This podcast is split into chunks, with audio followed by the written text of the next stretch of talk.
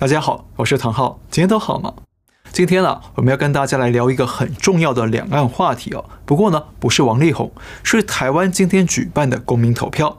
那为什么这个话题对两岸很重要呢？因为它背后牵涉到了美中台三角关系的未来发展，牵涉到中共对台湾的入侵布局，而且中共啊也在暗中使劲，运用他们最擅长的锐实力，想要干预这场公投。那为什么中共要这样做呢？我们等会再详细说。不过要先强调一点，我们对台湾的公投啊没有任何立场，我们也不支持哪一个党派的意见，因为我们对政治不感兴趣，所以我们才会特地等到现在这个时间段已经不会影响公投了，才聊这个话题。我们纯粹想聊中共跟这场公投之间的关系。好，那首先说明一个概念，就是刚刚提到的锐实力，英文叫做 sharp power。这个词啊，有些朋友听过，但有些人可能还有点陌生。大家都听过硬实力，也就是指一个国家拥有的军事、经济、科技等等力量。那这些力量呢，是可以比较强制、比较鲜明的去影响其他国家，也容易让别人感受到压力。比方说出兵打仗，或者是经济制裁。那另外呢，大家也都听过软实力，就是指文化啊、影视，还有人民的生活以及价值观等等方面的力量。那这些力量呢，通常比较抽象，比较温和，不会带给我们明确的压力，但是呢，却弥漫在我们的日常生活当中，从而不知不觉的潜移默化的影响着我们，改变着我们。那这就是软实力。比方说好莱坞电影，还有中共的大外宣的乡村视频等等。好，那锐实力呢？其实就是介于硬实力和软实力之间的一种影响力。那这个词是二零一七年有两名学者在《外交事务》杂志上提出的。那简单的说，锐实力是集权国家或威权国家用来渗透、操纵其他国家的舆论与思维的影响力。它通常有三个特征：第一，锐实力具有穿透性。会刺穿、深入、渗透目标国家的政治环境和资讯环境。第二，锐实力未必是要争取民意、赢得人心，而是要通过扭曲过的信息啊，来影响目标群众的认知。那说白了，就是要直接操控脑海、操纵人心。第三，锐实力可以刺穿社会群众内部，煽动社会的对立，或者扩大社会的分化。好，那说完瑞士列三项特点之后，大家会想到什么呢？是不是会想到中共的认知作战，或者所谓的智脑权作战？没错，中共最拿手的舆论战、信息战以及认知战啊，就是非常典型的瑞士力。那简单说，中共对台湾已经发动全方位的锐实力作战，要通过各式各样的假信息进攻台湾人民的脑海，影响台湾的社会舆论，操控台湾的人心，从而一步步的渗透、损毁台湾的自由民主。那这次的台湾公投啊，也不例外的成为中共的锐实力战场。台湾的研究机构 IORG 从今年四月到十一月底，搜集了一亿三千万则信息进行分析。他们发现，中共通过各式各样的信息操弄，试图影响台湾民众对四项公投的思考与表态。那中共的信息操弄手法呢，主要有几个特点。第一，没有科学证据；第二，信息内容错误；第三，因果关系不当；第四，错误的类比。那说白了，中共试着用过度简化。断章取义，或者是完全捏造的假信息，来干扰台湾民众对公投的判断与选择。那台湾国安局也警觉到中共介入公投，特别成立了一项防治专案，用来对抗中共对台湾的信息操弄与认知作战。那中共为什么要这么煞费苦心的干预台湾公投呢？大家知道，这次台湾公投项目有四个。重启核四、反莱猪、公投榜大选以及第三天然气接收站迁建。那其中中共最关注的项目就是反莱猪公投，也就是要不要进口含有莱克多巴胺的猪肉，也就是俗称瘦肉精的猪肉。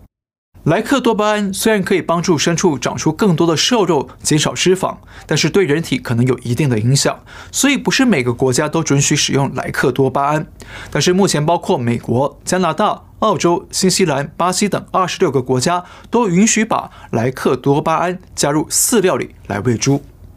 那先声明一下，我们不是食品安全专家，所以也不知道莱猪到底适不适合台湾进口。不过呢，中共却抓住了这一点，大肆宣传，声称连中国都不进口莱猪了，那台湾为什么要进口呢？听起来啊，中共好像突然很关心台湾人民的身体健康了，对不对？但真的是这样吗？当然不是。大家知道，最近两岸关系相当紧张。那中共不断升级对台湾的文攻武吓与军机骚扰。那中共一直想要加速对台湾的入侵与统一进程。但是中共最大的敌人就是美国。美方不但日前公开表态，将采取一切行动阻止中共进攻台湾。美方还邀请台湾出席民主峰会，让台湾代表在一百一十个国家面前讲述台湾的民主发展故事。那简单说，中共很想在二十大之前进一步施压台湾，禁逼台湾，让中共党魁取得更高的资本来获取连任。但是美方却不但在军事上协助台湾抵抗中共入侵，还不断地把台海问题给国际化，帮助台湾取得更多的国际能见度，也同时引进了更多的国际力量进入台海，来一同协防台湾。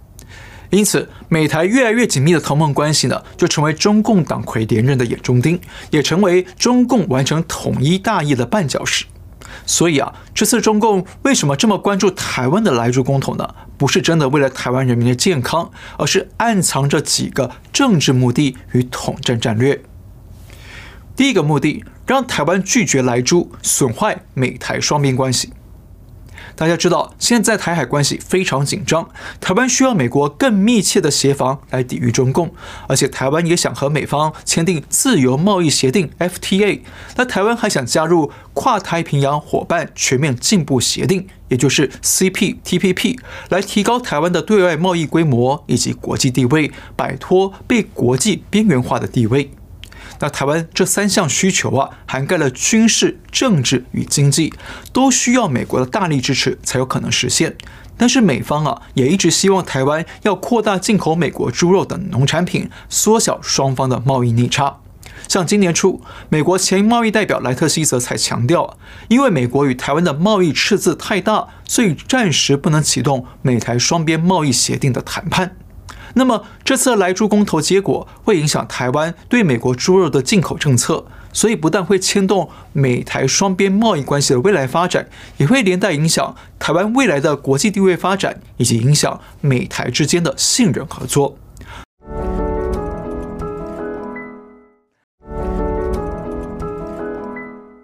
所以啊，这对中共来说无疑是一个见缝插针的好机会。所以，中共通过官方与媒体大力散布莱猪公投的信息，表面上是关注莱猪对台湾人民的健康影响，但中共在这背后包装的真实信息是啊，中共想要操控台湾拒绝莱猪，从而损坏美台关系，进一步达成分化美台同盟的战略效果。那如果真的能够破坏美台同盟，那么台湾不但会在区域战略和外贸经济上陷入孤立与被动，还可能会降低美国在军事上协防台湾的意愿与规模。这样呢，就会相对提高了中共进攻台湾的战略优势与胜算。第二个目的，混淆视听，模糊真相，制造社会分化与冲突。分化美台联盟是中共的愿望，但即便不能达成啊，也没关系，因为中共打这场莱猪认知战的背后，还有一项更重要的目的，就是要散布五花八门的混乱信息，用来混淆台湾人民的视听。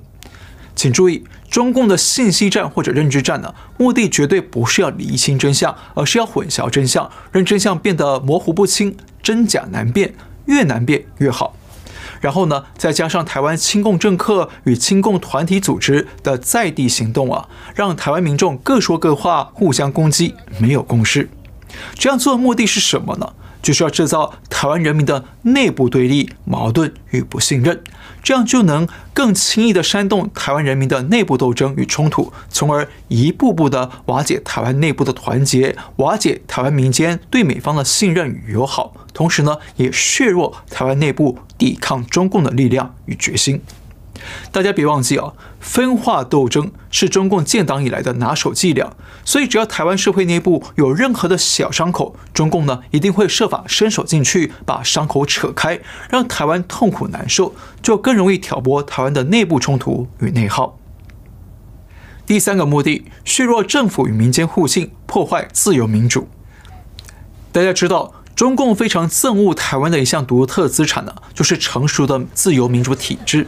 因为啊，两岸同样都是华人，为什么台湾就可以实行民主政治，享有自由、人权与法治，但是中国却不能呢？这一点呢，始终让中共在国际社会抬不起头来，也让中共无法向中国人民交代。但是中共的党化思维啊，不是说看到别人怎样好，我就去学习，把自己也变好。不是，中共是逆向淘汰的变异思考。他们想的是，台湾既然这么好，那就把台湾的自由民主给消灭了，这样中共的全过程民主呢，就能在华人社会称霸了。中共呢，就更有底气自称是民主国家。那这就是所谓的逆向淘汰，把好的去掉，是留下坏的。所以，中共通过各式各样的假信息来混淆视听、模糊真相，目的呢，也是要煽动台湾人民不信任台湾政府，制造政府与民间的信息落差与信任隔阂，这样呢，就可以制造更多的争吵、抗争与冲突。到时候，中共就可以进一步宣说民主不可信、公投不可信，用这种方式啊，来破坏台湾的自由民主。那我们要再强调一次啊，不管台湾政府是谁执政，或者哪个政党执政，只要你不听中共的话，只要你对中共失去利用价值了，那么中共就会攻击你、陷害你。不管你以前是不是亲近中共，那这个观点呢，我们已经讲过很多次了。那这两天新的证据出现了，十二月十五号。中共安排了全国台湾研究会会长汪义夫在媒体上发表文章，不但再次批评民进党内有人搞台独，更罕见的是，汪义夫还公开点名了国民党，说国民党内有一批反共的顽固派，也是阻碍中共的敌对力量。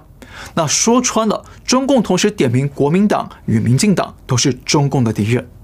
看到了吗？我们过去就说过，不管是国民党、民进党或哪个政党，对中共来说都是敌人。只不过有的是现阶段的主要敌人，要先用力打击消灭；那有的是目前呢还有利用价值的，就是次要敌人，就先欺骗哄着，等到以后再消灭。但是不管是主要或次要敌人呢，中共迟早都要消灭的，因为中共根本不信任。那这次汪义夫出来点名国民党内反对中共的顽固派，其实就已经在对所谓的次要敌人进行初步的围剿了。那如果亲共政党听到中共的警告，真的很听话的去打压党内的反共派，那就等于是挥刀自宫，结果会让中共更瞧不起。等到反共力量消失之后呢，剩下的亲共政党就会变成中共的待宰羔羊了。好，我们再说一次，这次台湾莱猪公投，中共花了很多力气发动认知战和舆论战，背后其实主要有三个目的：目的一，让台湾拒绝莱猪，损坏美台双边关系。目的二，混淆视听，模糊真相，制造社会分化与冲突；目的三，削弱政府与民间互信，破坏自由民主。我们再说一件事：中共一直说，他们要打击台湾的反动派。那什么是反动派呢？